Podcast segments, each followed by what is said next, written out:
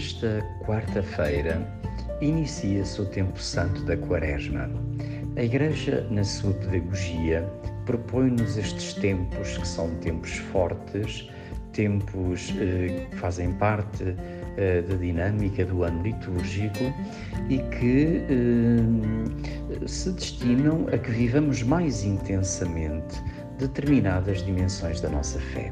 Concretamente, com a Quaresma, que é este tempo de 40 dias, a Igreja propõe-nos uma preparação mais intensa, mais focada, diríamos, eh, em ordem à celebração da morte, paixão, morte e ressurreição do Senhor, o evento da Páscoa.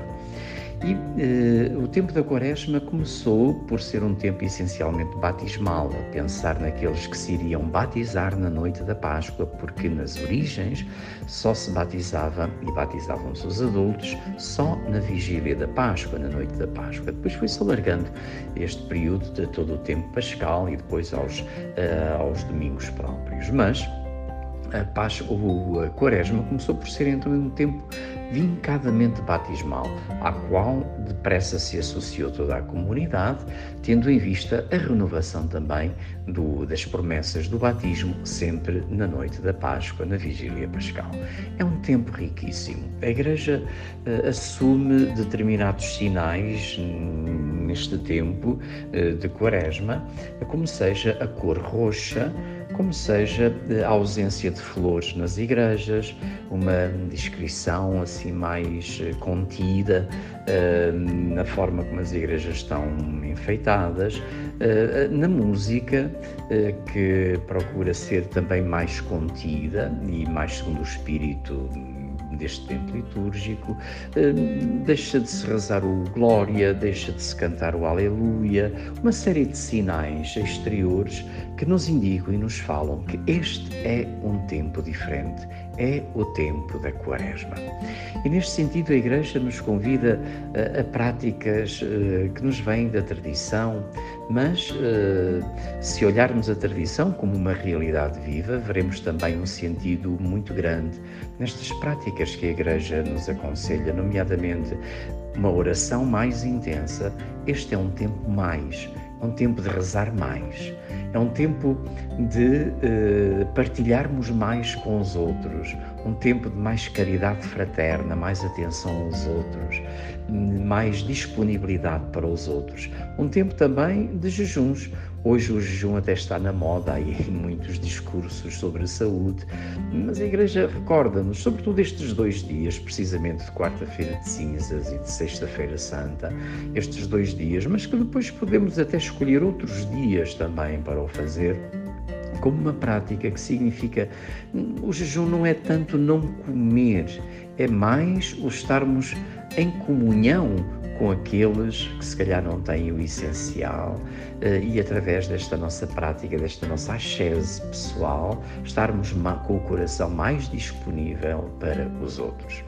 E é por isso mesmo que as leituras deste dia, uh, e este dia tem também uma segunda leitura, uh, apontam-nos nesta direção da, da, preparação da, da Páscoa do Senhor. A primeira grande mensagem que nos vem da primeira leitura, tirada da profecia de Joel, Começa logo com um apelo veemente, muito forte, esta profecia de Joel: Rasgai os vossos corações e não os vossos vestidos. Era uma, era uma prática muito judaica. O judeu, quando ouvia uh, determinadas coisas contra Deus, blasfémias, alguma coisa, digamos, que desonrasse o seu nome, a sua família, um, um gesto que tinham com muita frequência era rasgar as vestes em sinal de protesto, em sinal de desacordo. Um, e uma forma de reagir contra aqueles que blasfemavam contra Deus ou contra o seu nome. O profeta Joel vem dizer que o segredo ou a importância não está em rasgar os vestidos, não está em rasgar as vestes, até para impressionar os outros, mas em rasgar os corações, porque é no coração que está toda a malícia, mas ao mesmo tempo também toda a fonte da bondade e do amor. Por isso é preciso rasgar o coração, transformar os corações para que verdadeiramente um, eles possam ser a expressão do amor de Deus. Daí a necessidade da conversão. E esta é uma mensagem forte para a Quaresma. A Quaresma está muito ligada ao espírito da conversão, da mudança de vida, de procurar os melhores critérios, ter coragem de abandonar os caminhos do erro, do pecado, para abraçarmos os caminhos da graça e do amor.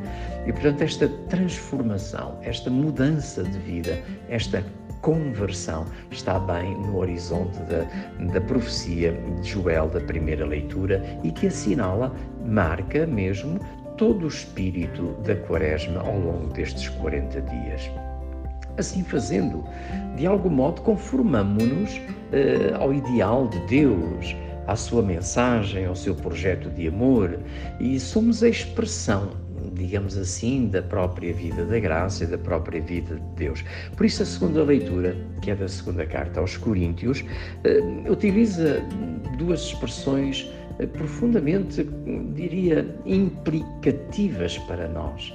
É que eh, Paulo chama-nos embaixadores de Cristo. O embaixador é aquele, um embaixador é aquele que representa o país. De algum modo, o embaixador é o país lá onde ele está, lá longe, numa determinada região, num, num país longínquo.